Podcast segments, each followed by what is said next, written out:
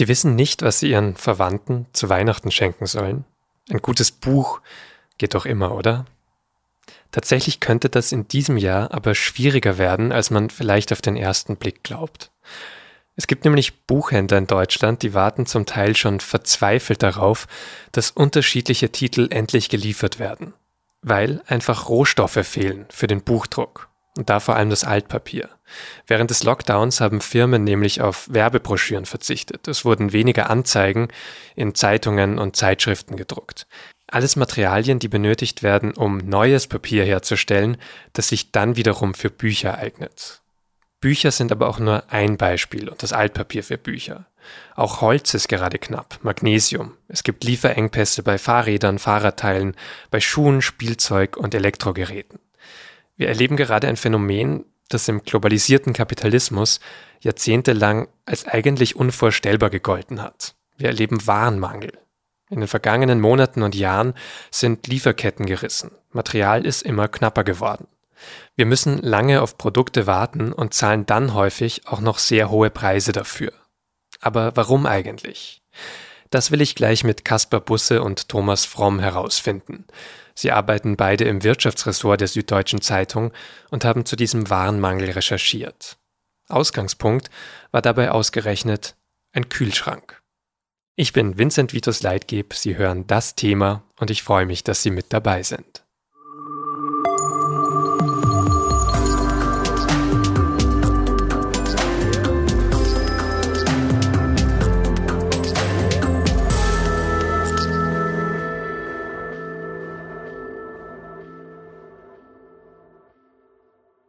Thomas Kasper, ich würde gern am Anfang eurer Recherche beginnen. Die hat euch nämlich in ein Viertel im Süden von München geführt, nach Neuperlach. Vielleicht, Thomas, kannst du anfangen. Wieso dahin? Ja, Neuperlach Süd, das ist, muss man sich so vorstellen, wie ein riesiges Gewerbegebiet. Das ist nicht mehr so richtig München urban, es ist aber auch noch nicht so richtig ländlich. Das ist so ein klassisches Gewerbegebiet mit vielen alten Siemens-Büros, die da schon seit vielen Jahren sind große Campuskomplexe, neue IT-Firmen, Logistikunternehmen. Also Neuperlach Süd, das ist eigentlich so ein Stadtviertel mit Hochhäusern. Da kann man der Globalisierung so quasi bei der Arbeit zuschauen. Und dort, und das muss man auch sagen, ist eben die Zentrale, die Weltzentrale des Hausgeräteherstellers Bosch Siemens Hausgeräte BSH. Also die stellen Kühlschränke her, die stellen äh, Geschirrspüler her, viele andere Geräte. Das ist so eine gläserne Unternehmenszentrale, die hat man da gleich mitten in die Landschaft gestellt. Direkt davor ist der S-Bahn-Anschluss. Und wenn man da bei BSH durchs Haupttor geht, landet man irgendwann im Erdgeschoss in einer Art Ausstellungsraum mit Kühlschränken. Ja, und warum ein Kühlschrank? Wir haben uns einen Kühlschrank angeschaut, weil äh, den hat halt jeder. Ihr habt euch den Kühlschrank KGN 39 angeschaut. Ihr habt auch geschrieben in eurem Text, das ist ein Kühlschrank von Welt. Was meint ihr denn damit? So habe ich noch nie einen Kühlschrank vorgestellt bekommen. Das bedeutet, der wird an vielen Orten gebaut. Das ist also Globalisierung pur. Der wird in Polen gebaut, in Spanien, in der Türkei, auch in Deutschland, wenn auch hier nur als sogenannte Einbauproduktion, also für Einbauküchen. Er wird in, äh, in China gebaut und in Russland, da allerdings dann nur für die lokalen Märkte und nicht für Europa. Und er wird natürlich auch überall verkauft. Und vielleicht kannst du mal, Kasper, auch ganz gerne mal sagen, aus wie vielen Teilen besteht denn so ein moderner Kühlschrank? Ihr habt jetzt schon angedeutet, da passiert recht viel und an vielen Orten gleichzeitig, aber wie viele Teile kommen am Ende so zusammen? Wenn man so einen Kühlschrank in der Küche stehen hat, dann ist der ja, macht man die Tür auf und innen drin stehen die Sachen, ein schöner Wein oder ein Joghurt oder eine Milch. Wenn man den aber auseinanderbaut, sieht man, dass der aus ganz, ganz vielen kleinen und großen Teilen besteht, aus Kühlelementen, aus ganz viel Drähten und was ganz wichtig ist, aus einer Chip-Platine. Das ist das kritische Teil im Grunde. 700 Teile hat dieser Kühlschrank KGN 39. Diese 700 Teile bestehen wiederum aus Teilen. Die meisten davon kommen tatsächlich aus Europa, zumindest bei den in Europa gebauten Kühlschränken, bis eben auf diese eine Platine. Die kommt aus Asien. BSH äh, sagt nicht genau woher. Da wird auch der Lieferant nicht namentlich genannt. Das machen Unternehmen nie so gerne. Äh, das so offen zu legen. Aber er kommt vermutlich aus China oder aus Taiwan. Davon kann man vermutlich ausgehen. Und dieses Gerät, diese kleine Platine, äh, ist gar nicht groß. Ja, die ist acht Zentimeter breit, knapp 21 Zentimeter lang.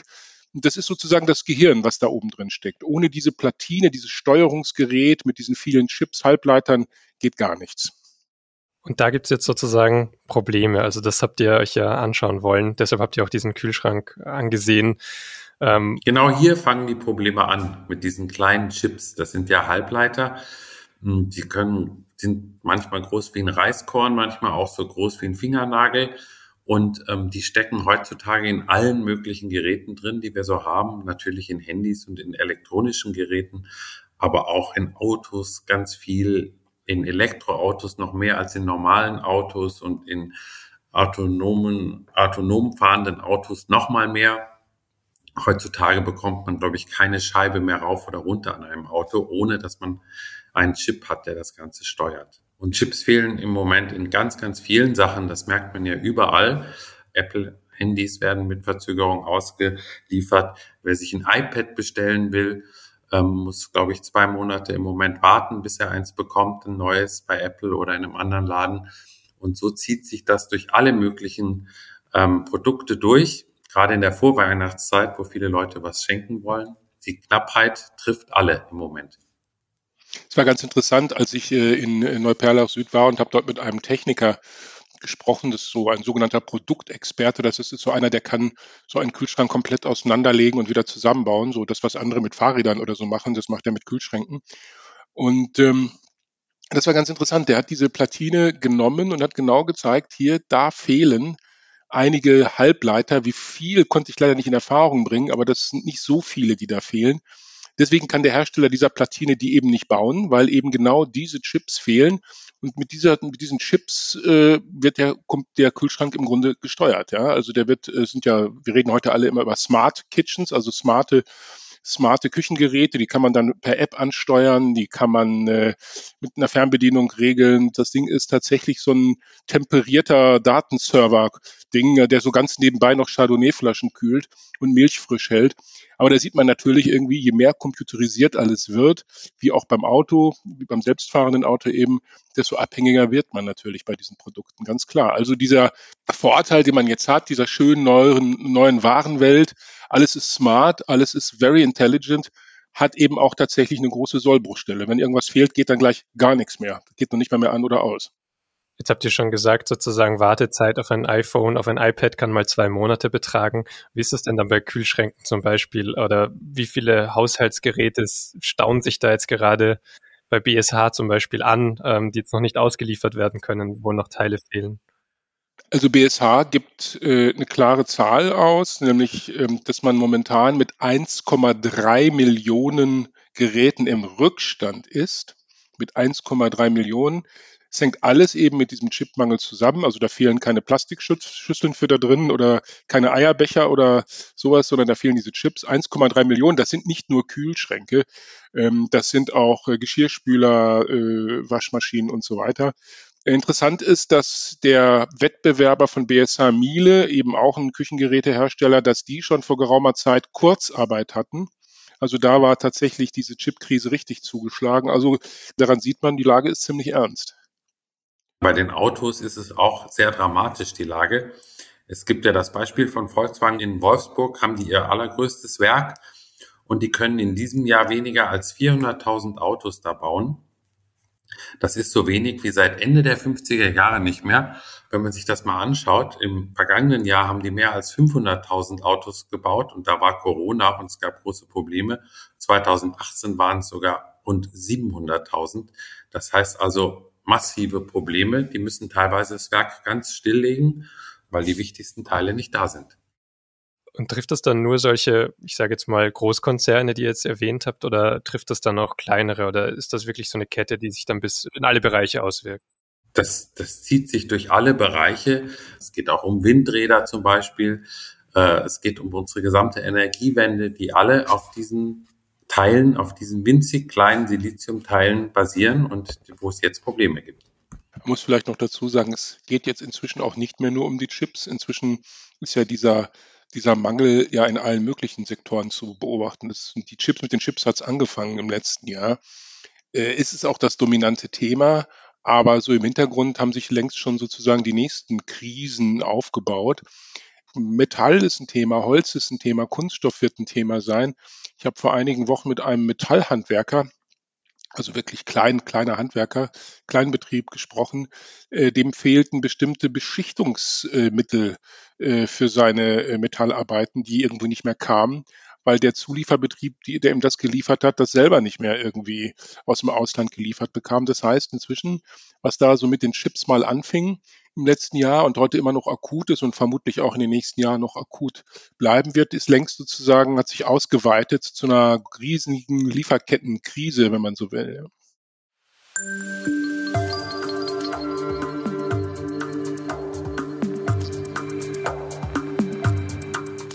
Wir müssen uns also darauf einstellen, dass nicht immer alles zu jedem Zeitpunkt direkt verfügbar ist. Wenn in der Produktion des KNG 39 nur kleinste Teile fehlen, wird der Betrieb eines ganzen Unternehmens ausgebremst. Und so ist es auch in anderen Bereichen. Aber wie genau kommt es dazu? Ein Problem könnte sein, dass Rohstoffe fehlen. Denn nehmen wir mal an, es fehlen Teile aus Aluminium. Aluminium, das braucht eine Industrienation wie Deutschland wirklich in Massen. Wir haben hier sogar im weltweiten Vergleich den höchsten Aluverbrauch pro Kopf. Das sagt die Einkaufsberatung in Verto. Und um Aluminium herzustellen, ist vor allem ein Rohstoff entscheidend, Magnesium. Und das wird vor allem in China hergestellt. Über 85 Prozent des weltweit gehandelten Magnesiummetalls kommen von dort.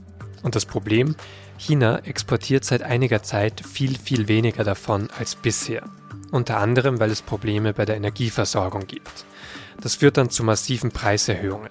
In Europa ist der Magnesiummetallpreis seit August um 260 Prozent gestiegen. Was außerdem noch zu Engpässen bei bestimmten Waren und Produkten führen kann, haben mir Caspar und Thomas am Beispiel der Mikrochips erklärt, die wir eben in Autos oder Kühlschränken verbauen. Wobei es oft wohl wiederum um einen der Hauptbestandteile dieser Chips geht, um sogenannte Halbleiter.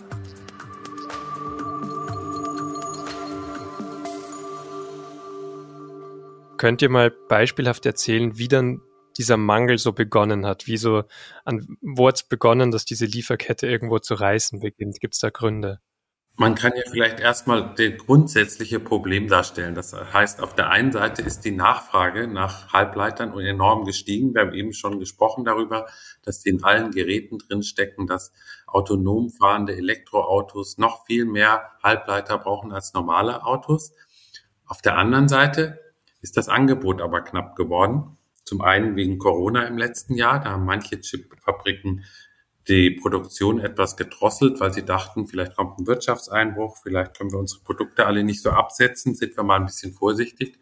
Auf der anderen Seite kam es zu externen Problemen. Da gab es zum Beispiel in Texas, das gab es Stromausfälle. Man muss verstehen, dass Halbleiterfabriken sehr diffizil sind, sehr komplexe Gebilde. Wenn da der Strom länger ausfällt, dann stehen die gleich ein halbes Jahr lang still. In Malaysia gab es Corona-Fälle, da wurden Werke geschlossen, in Taiwan, in Japan. Es gab also überall Probleme, die äh, zu Produktionsausfällen geführt haben. So ist die Nachfrage hoch, das Angebot knapp. Es hat eigentlich, vielleicht will ich noch was dazu sagen, aber es hat ja angefangen in der Autoindustrie im letzten Jahr, weil die Menschen sagten, wir brauchen keine Autos in Corona-Zeiten, die Menschen bleiben eh zu Hause. So, so ging es eigentlich los.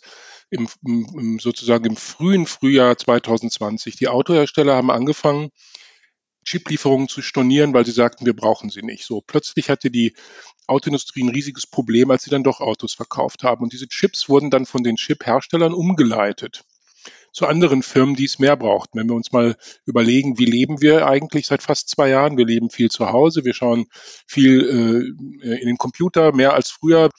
Das heißt also, all diese Gerätehersteller brauchten plötzlich viel mehr, weil sie mehr verkauften, die Autos weniger. Als dann die Autohersteller gesehen haben, naja, der Individualverkehr geht ja eigentlich weiter, weil die Leute sich vielleicht doch nicht in die vollbesetzte U-Bahn drängeln wollen und kaufen sich vielleicht doch ein Auto, da hatten sie plötzlich nichts mehr. Und da ging es dann im Grunde los. Und dann, klar, dann kamen all diese, diese äh, verschiedenen, ich habe das so ein bisschen verglichen, oder wir haben das verglichen im Text auch so ein bisschen mit der Chaosforschung. Wir kennen diese Geschichte, da ist ein Schmetterling, ein Flügelschlag und irgendwo auf der anderen Seite der Erde gibt es plötzlich einen, einen, äh, Hurricane oder einen Wirbelsturm, sowas in der Art.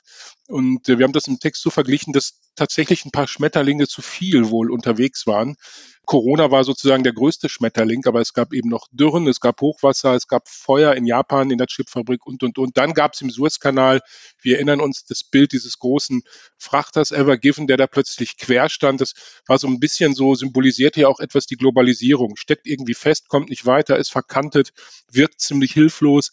Und all diese Schmetterlinge plötzlich kommen aufeinander und dann geht auf einmal gar nichts mehr und keiner weiß, wie man wieder rauskommt. Im Grunde, das ist so, glaube ich, das, das Bild trifft es ganz gut mit diesen Schmetterlingen, denke ich. Ich konnte das mit Corona auch sehr gut nachvollziehen. Also natürlich sozusagen, dass das so diese Ausnahmesituation ist, in der wir jetzt alle gerade schon seit zwei Jahren leben.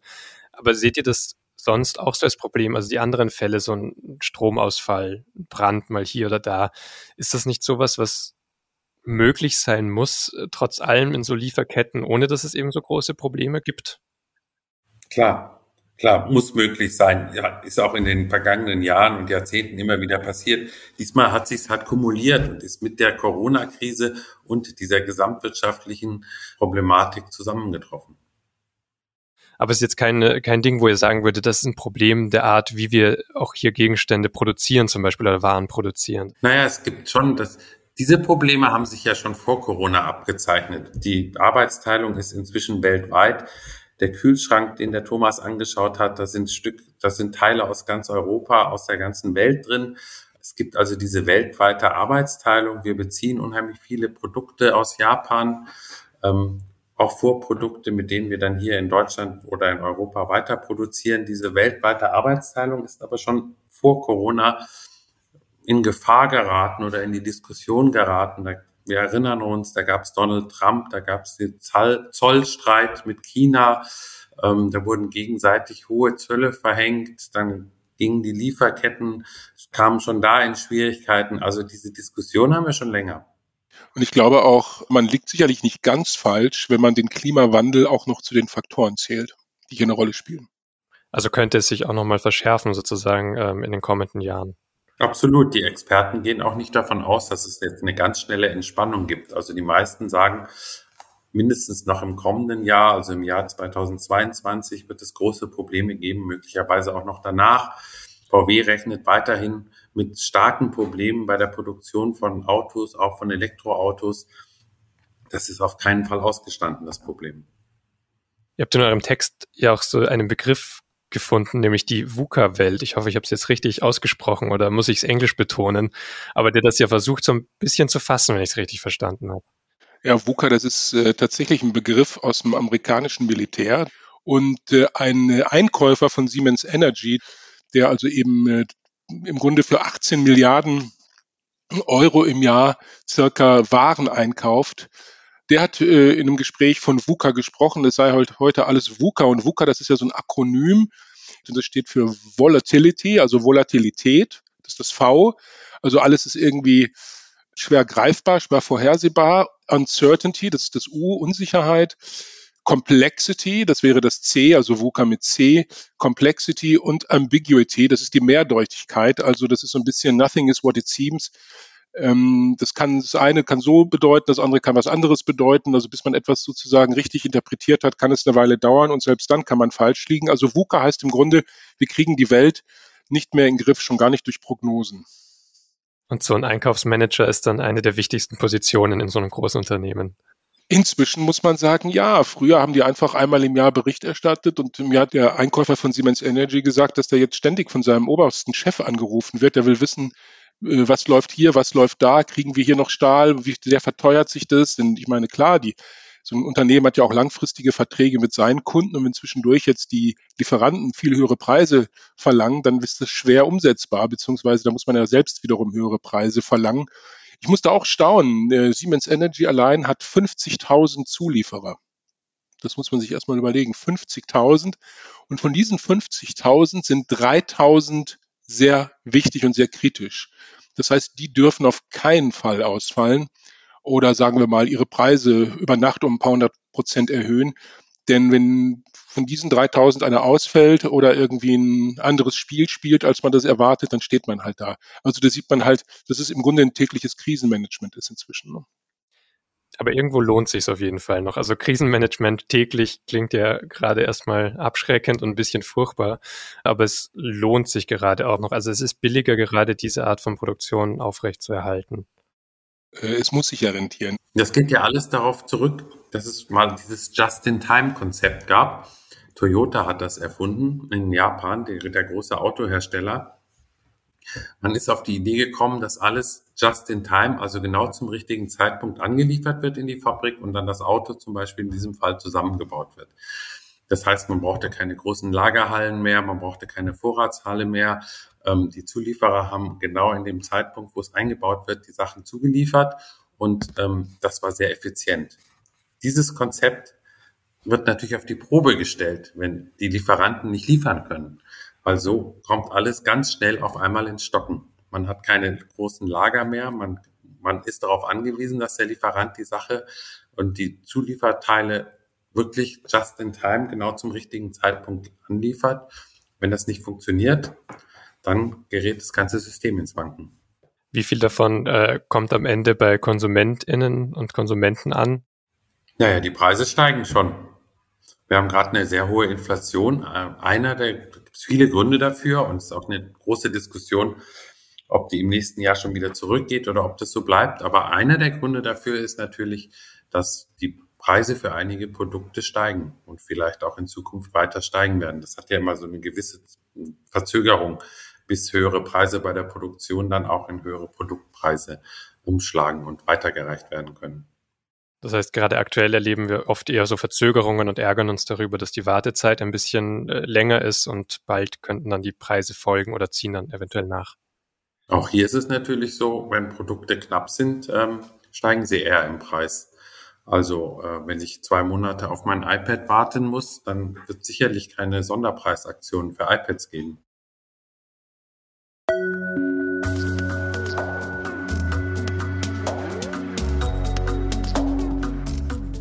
Vielleicht, das sagen viele, ist Europa also schon viel zu abhängig von Lieferungen aus anderen Teilen der Welt.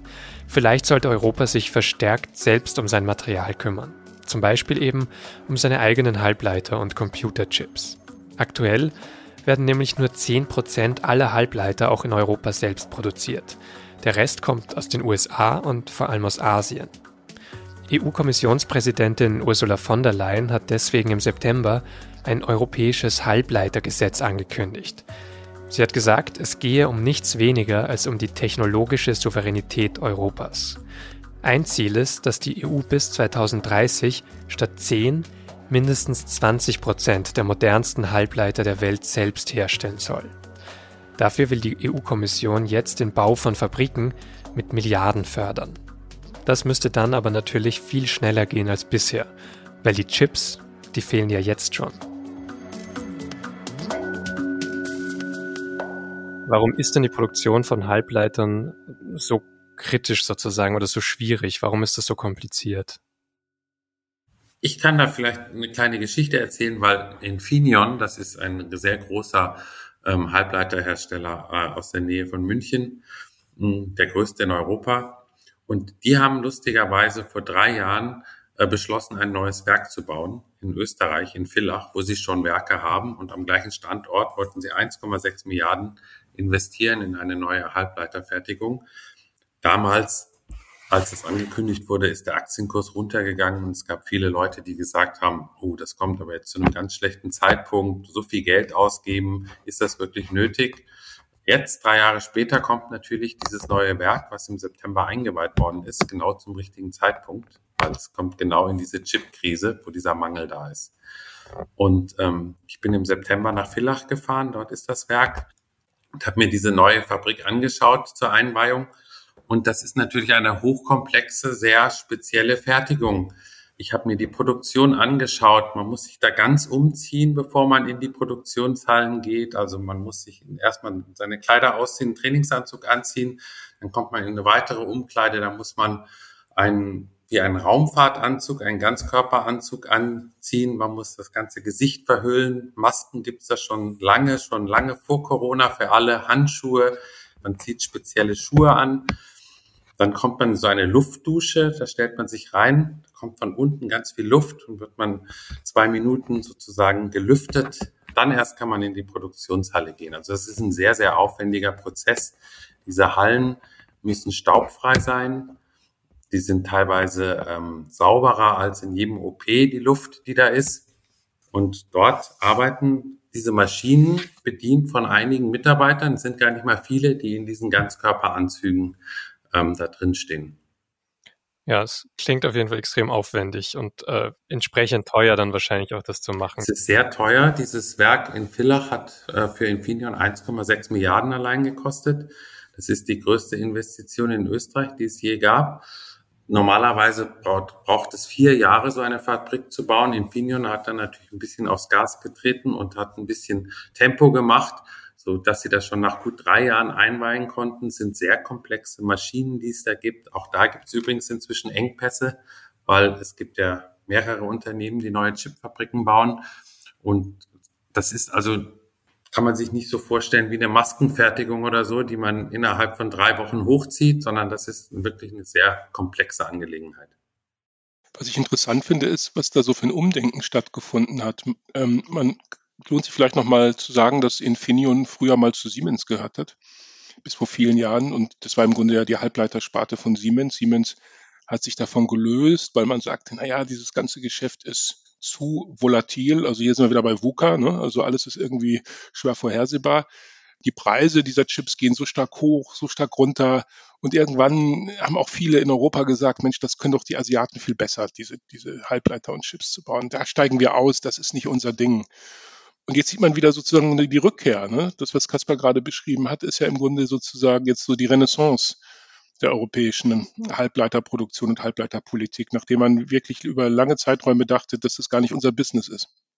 Und gibt es da auch Beispiele so in, in Deutschland selbst? Also es ist jetzt ein deutsches Unternehmen, das in, in Österreich produziert, aber sonst auch, auch andere? In Deutschland gibt es ja in Dresden einen sehr großen Standort, gleich nach der Wende hat auch damals Infineon da ein großes Chipwerk äh, gebaut und dann sind auch andere Chiphersteller gekommen. Im vergangenen Jahr gab es noch einen Fall eines deutschen Unternehmens, was offensichtlich den richtigen Riecher hatte, nämlich Bosch, das ist der größte Autozulieferer der Welt aus Stuttgart, konnte im vergangenen Jahr auch eine Fabrik einweihen in Dresden, eine Chipfabrik. Eine Milliarde haben die da investiert. Das war auch die größte Investition in eine einzelne Fabrik die Bosch jemals getätigt hat.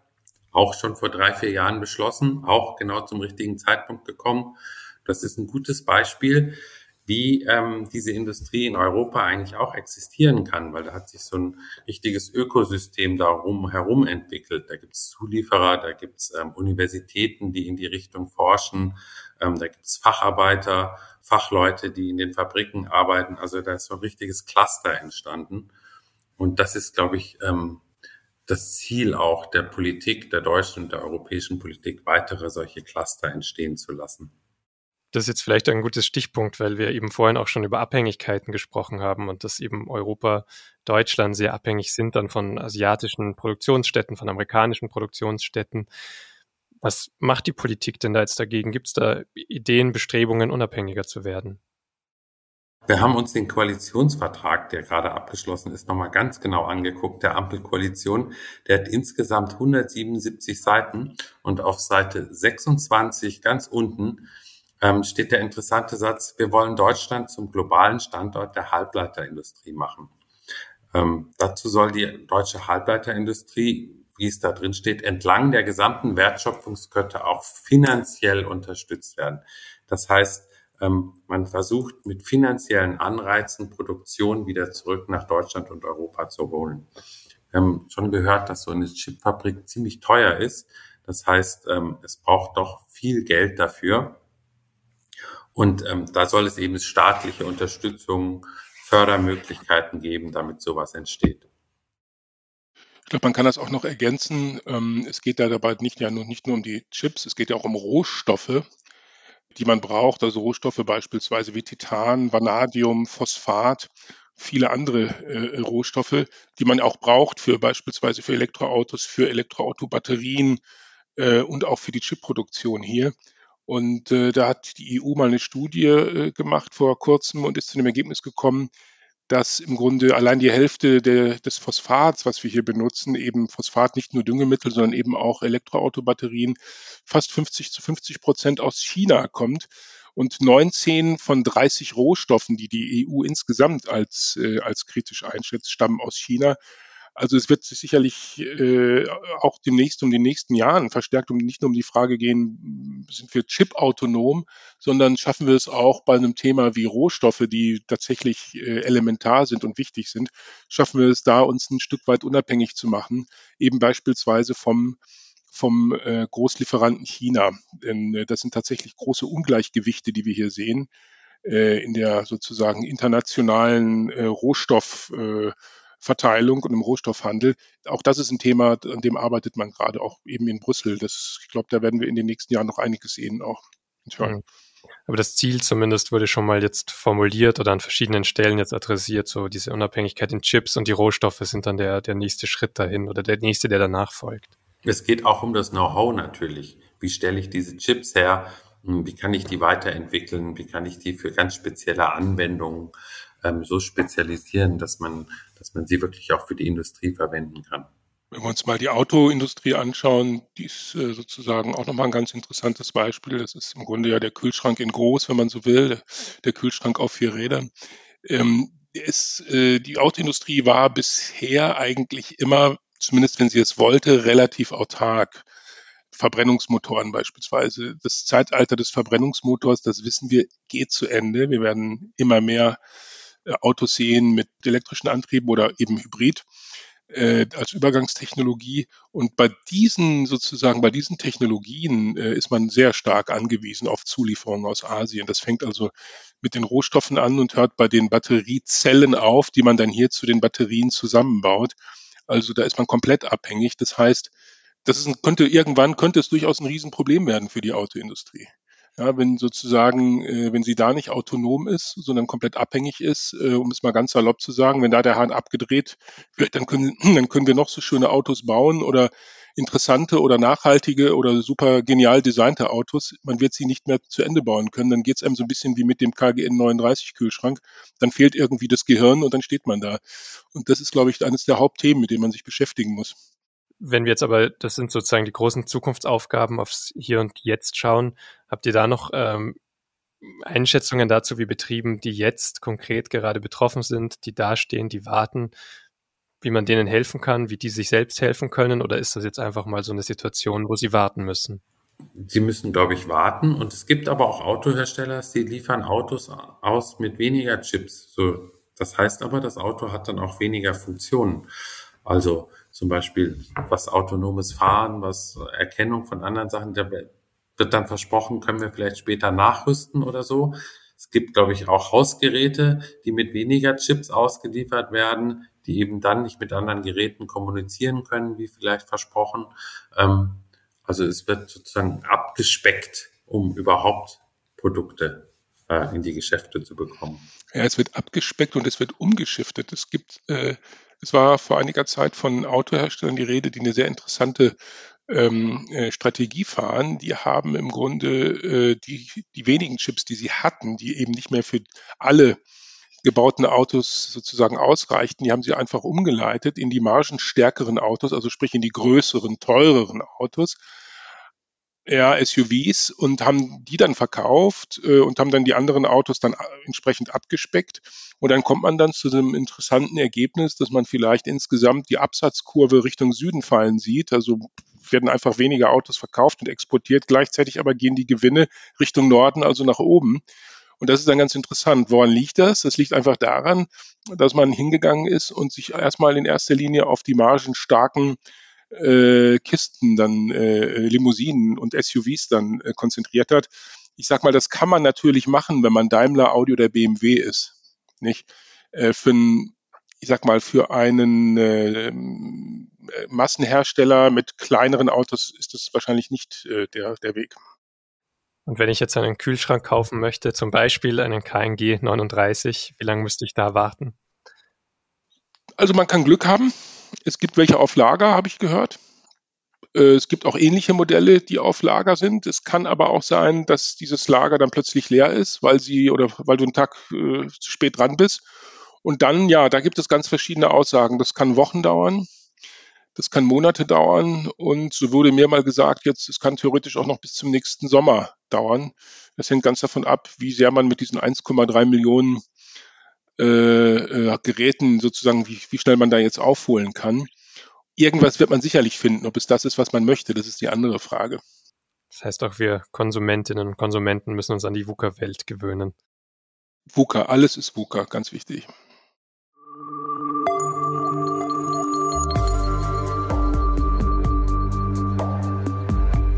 Das war das Thema für diese Woche mit Caspar Busse und Thomas Fromm aus dem SZ Wirtschaftsressort. Ihren Text mit der ganzen Recherche verlinke ich auch nochmal in den Show Notes. Diese Folge von Das Thema wurde produziert von Moritz Batscheider, Caroline Lenk und mir, Vincent Vitus Leitgeb. Und es war schon die letzte reguläre Folge für dieses Jahr 2021, in dem wir wieder mal ziemlich unterschiedliche Inhalte und SZ-Recherchen besprochen haben. Vom Sturm auf das Kapitol im Januar über die Olympischen Spiele, einen Rückblick auf die Kanzlerschaft von Angela Merkel, bis hin zu Folgen zur Klimakrise und der Klimapolitik im Wahlkampf. Wenn Sie jetzt noch nicht alle Folgen gehört haben, dann freue ich mich natürlich, wenn Sie im Feed etwas zurückscrollen und nochmal schauen, ob nicht doch etwas noch für Sie dabei ist. Ansonsten wiederholen wir in den kommenden beiden Wochen auch zwei Folgen hier im Kanal, die für uns 2021 besonders relevant waren. Die nächste reguläre Folge von das Thema erscheint dann am 12. Januar. Ich sage herzlichen Dank fürs Zuhören von unserem ganzen Team. Haben Sie schöne Feiertage und bleiben Sie gesund. Wir freuen uns schon auf 2022.